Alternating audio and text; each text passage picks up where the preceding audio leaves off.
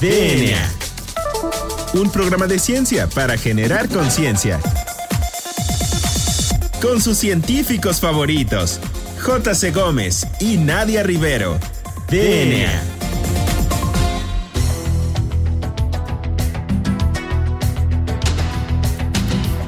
Hola, hola, hola. Bienvenidos a un programa más de DNA, un programa de ciencia para generar conciencia. Yo soy la doctora Nadia Rivero y me acompaño como todos los jueves en los micrófonos el famosísimo doctor Juan Carlos Gómez Bergan. Juan Carlos, muy buenas tardes. ¿Cómo estás el día de hoy? ¿Por qué no le platicas a nuestro auditorio qué tenemos preparado? Pues muy bien, Nadia, muy feliz porque pues en esta ocasión vamos a entrevistar a alguien que este, me parece que, que es eh, uno de los elementos importantes, eh, eh, sobre todo que, que hemos querido abordar en este programa, de no nada más entrevistar a este, y explicar la ciencia, porque no, no basta con explicarla, sino también eh, ver cuáles son todos los, personajes que están alrededor de la ciencia. Y en esta ocasión, pues tenemos la oportunidad de, de entrevistar al mismísimo secretario de Ciencia de Guadalajara. Entonces, este, ¿por qué no me platicas eh, más o menos rápido una semblanza antes de que ya pasemos con nuestro invitado? Claro que sí, bueno, pues como tú ya lo mencionaste, el día de hoy tenemos al secretario Alfonso Pompa Padilla, quien es ingeniero industrial y de sistemas del Tecnológico de Monterrey por el campus Monterrey. Tiene un Master in Business of Administration por el State University of Nueva York en Buffalo, Nueva York. Y bueno, tiene una destacada trayectoria profesional de alrededor de 35 años en el Tecnológico de Monterrey como en área de liderazgo y planeación estratégica. También cabe destacar que tiene pues una amplia experiencia como directivo universitario, ya que dirigió y participó activamente en diversos proyectos de innovación educativa, de vinculación y transferencia tecnológica. Este, también cabe destacar que bueno, ha participado en consejos de organismos ciudadanos en diversas regiones del país y bueno, actualmente es secretario de Innovación, Ciencia y Tecnología por el Estado de Jalisco. Entonces, secretario Alfonso Pompa Padilla, muy buenas tardes, bienvenido al programa DNA y muchísimas gracias por aceptar nuestra invitación. ¿Cómo se encuentra? Eh, muchísimo, con muchísimo gusto de estar con ustedes en un programa de esta naturaleza, el programa DNA que tiene un objetivo, yo diría, de lo más atractivo, así es que a mí me da un verdadero gusto venir a compartir y platicar con ustedes, eh, Nadia y Juan Carlos. Eh, debería de, de, dirigirme a ustedes como los doctores. No, está Nadia bien, Rivero está bien así, y no el se doctor preocupe. Juan Carlos Gómez, pero me inspira el hablarnos así más ligerito. Y verdaderamente un gusto estar con ustedes y a sus órdenes. Muy bien, secretario. Pues, ¿por qué no nos platica qué es la Secretaría de, de Ciencia, Tecnología e Innovación?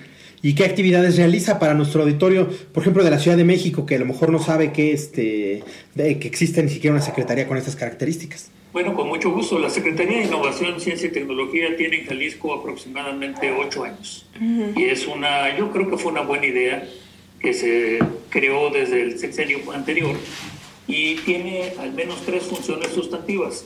Una de ellas es, de hecho, la Secretaría de Educación Superior del Estado de Jalisco.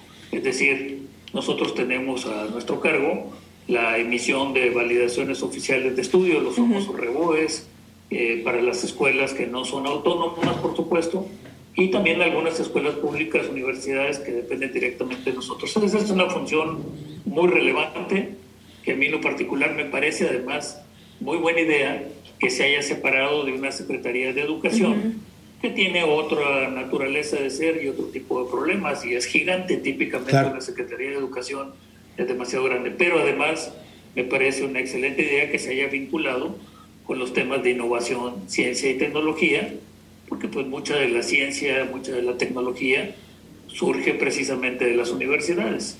Y además el vínculo con la iniciativa privada es muy importante.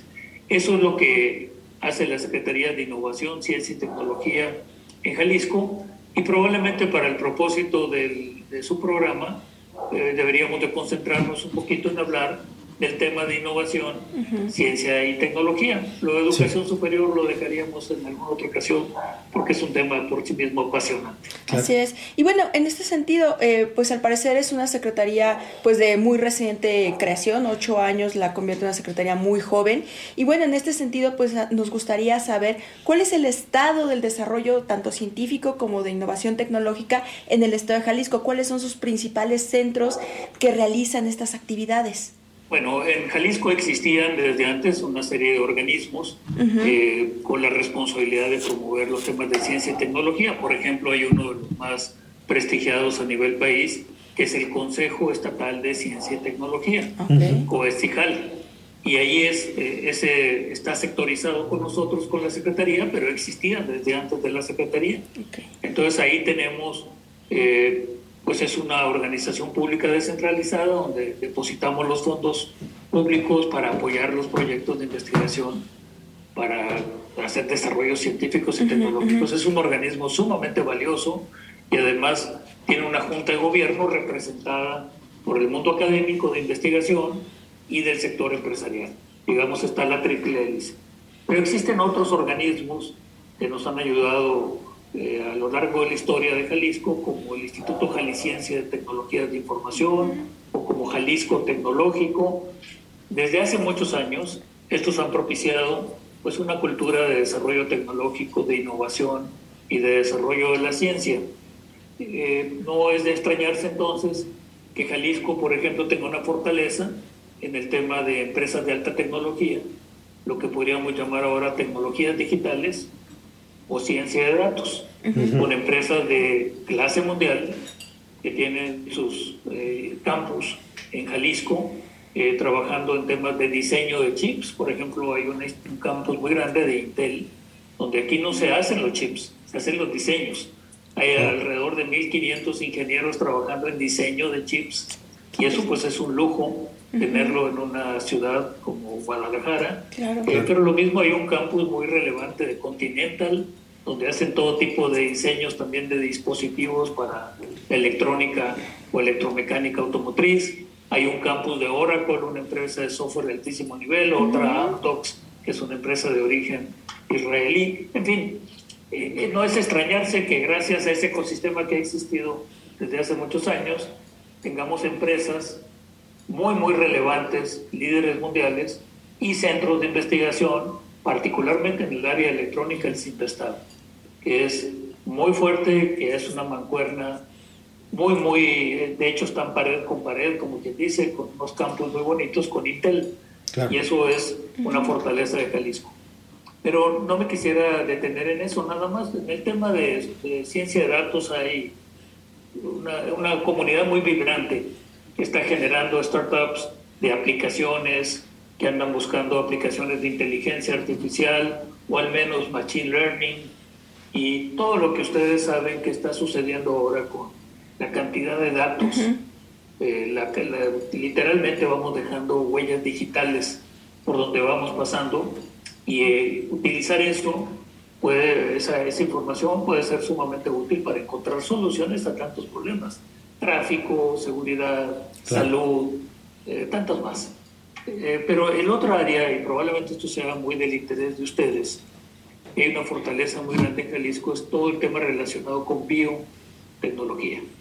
Eh, biotecnología, tanto aplicada a la salud, específicamente farma, y además eh, soluciones biológicas, digamos, o biotecnológicas para la salud, dispositivos biomédicos, porque hay una feliz coincidencia entre esas fortalezas en electrónica, esas fortalezas en software, y además verdaderamente un capital humano muy relevante en el tema bio. Entonces ha, habido una conjunción ahí muy buena, pero no solo para salud, también para agroindustria. Jalisco se le conoce como el gigante agropecuario de México porque es el que más produce alimentos del campo, empezando por algo verdaderamente sabroso, que es el tequila, y toda su cadena de valor desde la agave hasta el tequila pero no solamente eso, pues el principal productor de puerco, de leche, de huevo, eh, de berries, de aguacate está siendo uno de los principales productores, de caña de azúcar, de maíz, etc.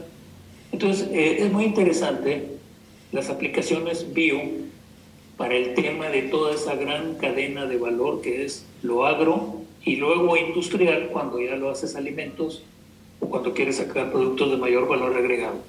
Esas dos yo diría que son las principales fortalezas de Jalisco y el estado del arte entonces de esas dos eh, grandes áreas del conocimiento, o tres si me lo permiten, electrónica, eh, ciencia de datos y biotecnología con esas aplicaciones, verdaderamente está muy desarrollado y creo yo que nos mantenemos eh, en cierta vanguardia del país y muy vinculados a lo que pasa en el mundo.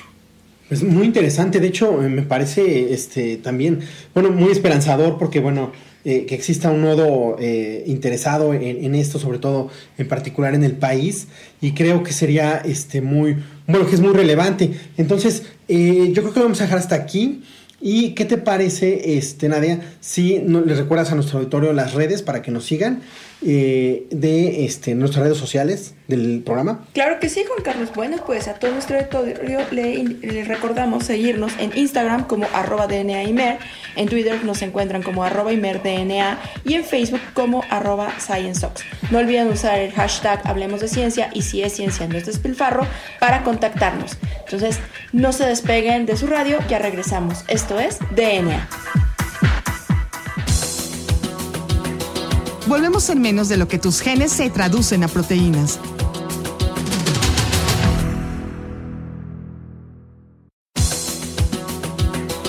Ya recargamos ATP. Continuamos.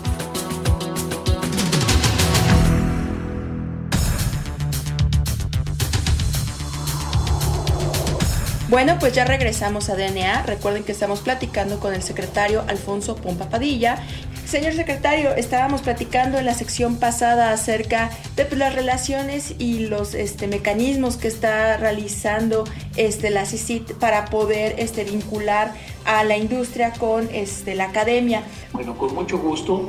Antes me gustaría mencionar algo que es muy relevante también. El gobierno de Jalisco, particularmente el gobernador Enrique Alfaro, nos ha pedido que llevemos estrategias de innovación y desarrollo tecnológico a todo el Estado. Y a todo el Estado significa no solo la zona metropolitana y no solo los científicos, sino también, por ejemplo, la micro, pequeña y mediana empresa, el ciudadano normal que quiere desarrollar modelos de innovación o que quiere desarrollar competencias tecnológicas. Entonces hemos creado una estrategia que yo creo que va caminando muy bien. Por un lado tenemos una plataforma abierta de innovación que envía todo tipo de cursos a todo el Estado, gratuitos, para que las pequeñas empresas puedan innovar, para que la gente pueda desarrollar competencias tecnológicas, para que los emprendedores tengan un tipo de entrenamiento. Y estamos haciendo la red de centros de innovación, que son espacios de, donde van a poder ir eh, físicamente a recibir un tipo de entrenamiento, a trabajar en equipo, etc. Esa estrategia va caminando y esa es la forma en la que, digamos, atendemos a una gran parte de la población que quiere hacer innovación y que quiere emprender nuevas empresas o desarrollar nuevos productos o superarse y desarrollar competencias para ser más empleable, por ejemplo. Claro. Entonces, así lo estamos ayudando. Y ahora sí, nosotros lo llamamos ciencia y tecnología, pues a donde están los científicos, típicamente son personas que tienen un conocimiento muy sofisticado, muy especializado, típicamente doctores, y además el vínculo con las estrategias económicas de Jalisco. Lo que estamos haciendo ahí es eh, buscando cómo los desarrollos científicos y tecnológicos no se generen en el vacío, sino vayan con un propósito desde el inicio de tratar de impactar en algo para que esos recursos públicos podamos medir su impacto y podamos generar un círculo virtuoso que en la medida que impactamos positivamente podamos conseguir más recursos públicos. Parece muy complicado, pero no es tanto. Hemos avanzado mucho en alinear todos los proyectos que apoyemos van a surgir de una de tres iniciativas. Uno es atender retos sociales, retos de salud, retos del agua, retos de contaminación, eh, retos de manejo de desperdicios. Entonces, cuando haya un proyecto va a venir dirigido a resolver un problema. Y ahí vamos a trabajar juntos la dependencia, el centro de investigación, la iniciativa privada que quiera participar.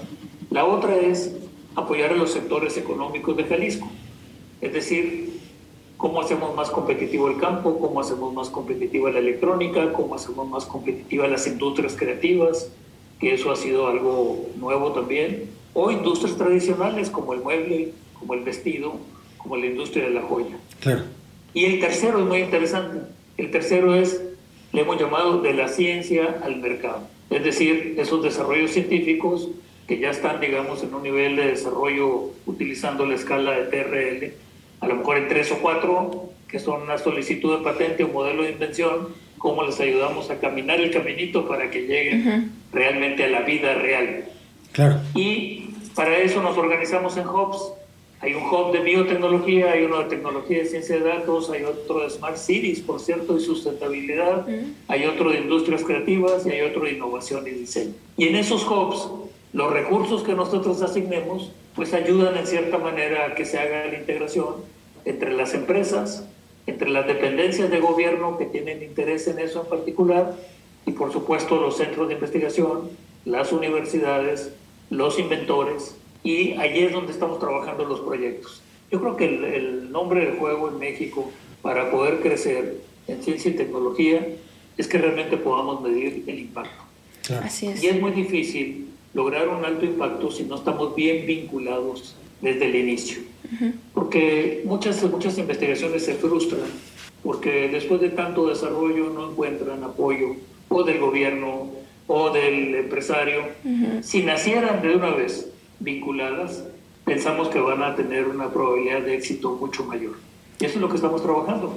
Eh, ciencia y tecnología para el impacto, para el impacto en la economía, para resolverle retos a Jalisco, para generar más empresas científicas y tecnológicas o más patentes que lleguen al mercado. Eso es lo que estamos haciendo. Pues me gusta mucho la visión que maneja este secretario porque realmente es el sueño de todo científico ver que su investigación está siendo de utilidad para la sociedad y en este sentido, este secretario, ¿cómo le gustaría ver el desarrollo de ciencia y tecnología en los próximos 5 o 10 años en Jalisco? ¿Hacia dónde le gustaría que se dirigiera todos estos esfuerzos que están realizando? Bueno, esto precisamente en esas líneas de retos, de competitividad o de la ciencia del mercado, en esas vamos a crecer sin duda. Pero si hay algo que creo yo que estaríamos avanzados, muy avanzados, si pudiéramos lograr que hubiera una vinculación más efectiva. Es decir, que el mundo científico entienda un poco más el mundo empresarial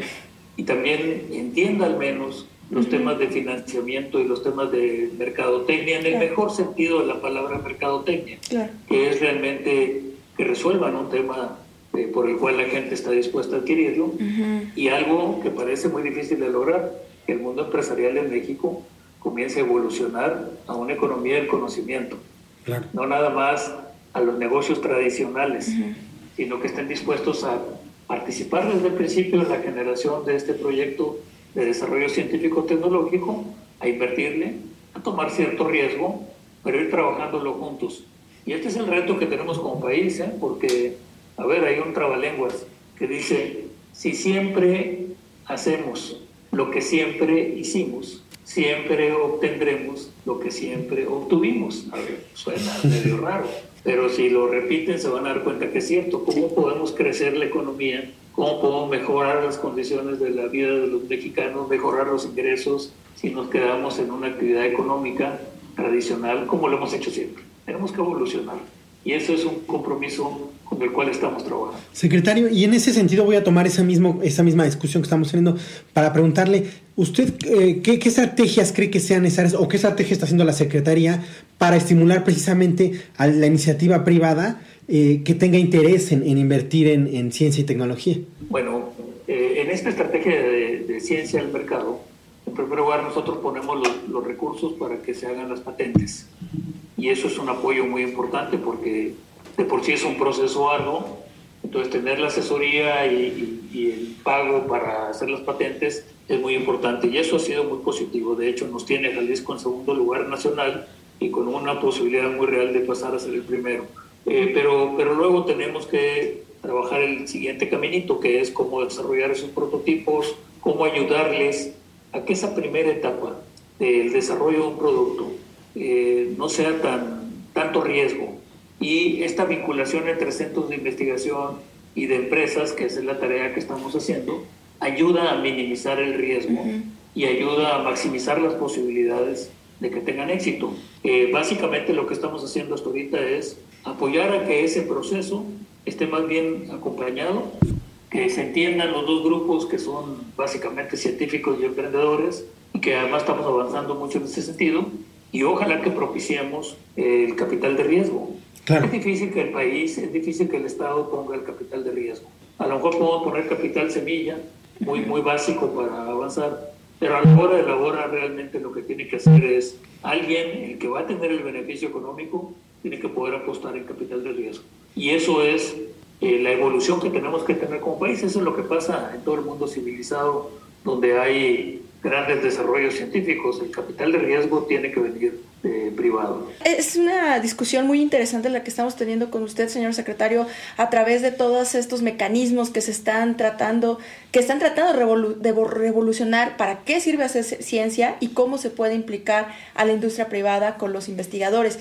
Y bueno, pues a mí me gustaría preguntarle, tomando en cuenta todo esto que ya hemos discutido, pues para las jóvenes este, generaciones que, que, que vienen acá atrás impulsando y empujando muy fuerte, ¿Qué les recomendaría si quisieran estudiar o dedicarse a, realizar una carrera científica? Bueno, yo les recomendaría a todo el que pueda estudiar una carrera de las que le llamamos duras.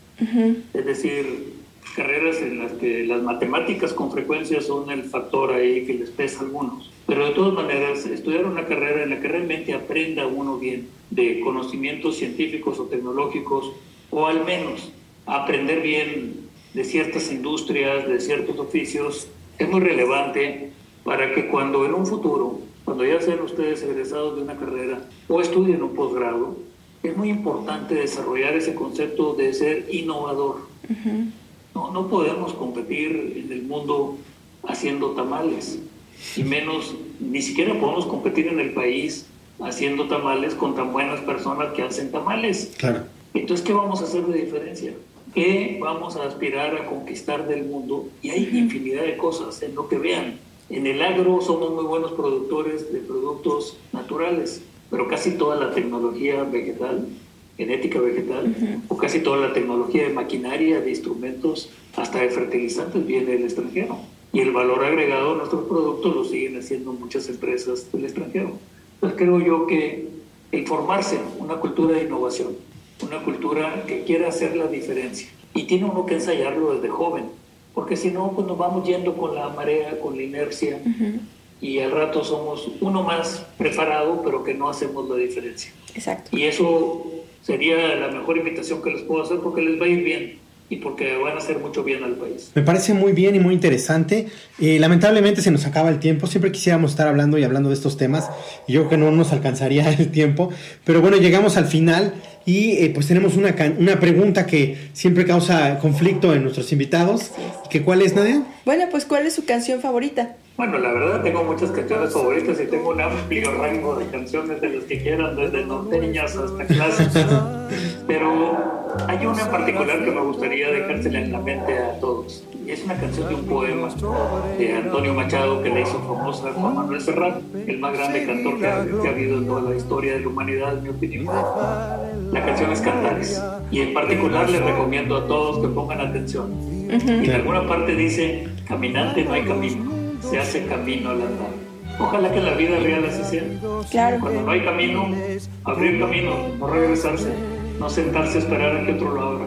Ese es el mensaje, por eso me gusta. Pues llegamos al final, agradecemos a nuestro invitado, el secretario eh, Alfonso Pompa Padilla, muchas gracias por su participación, muchas gracias por su tiempo. Así es. Gracias Juan Carlos a seguir con esa tarea que están haciendo, y lo hacen muy bien. Muchísimas gracias señor secretario. Y bueno, pues también agradecemos a nuestro productor Hernán Nájera, yo soy la doctora Nadia Rivero. Yo soy el doctor Carlos Berjan. Y esto fue DNA. Hasta la próxima. Caminante, no hay camino, se hace camino al andar. DNA. La materia no se crea ni se destruye, solo se transforma. Nos vemos en el próximo programa de DNA, un programa de ciencia para generar conciencia.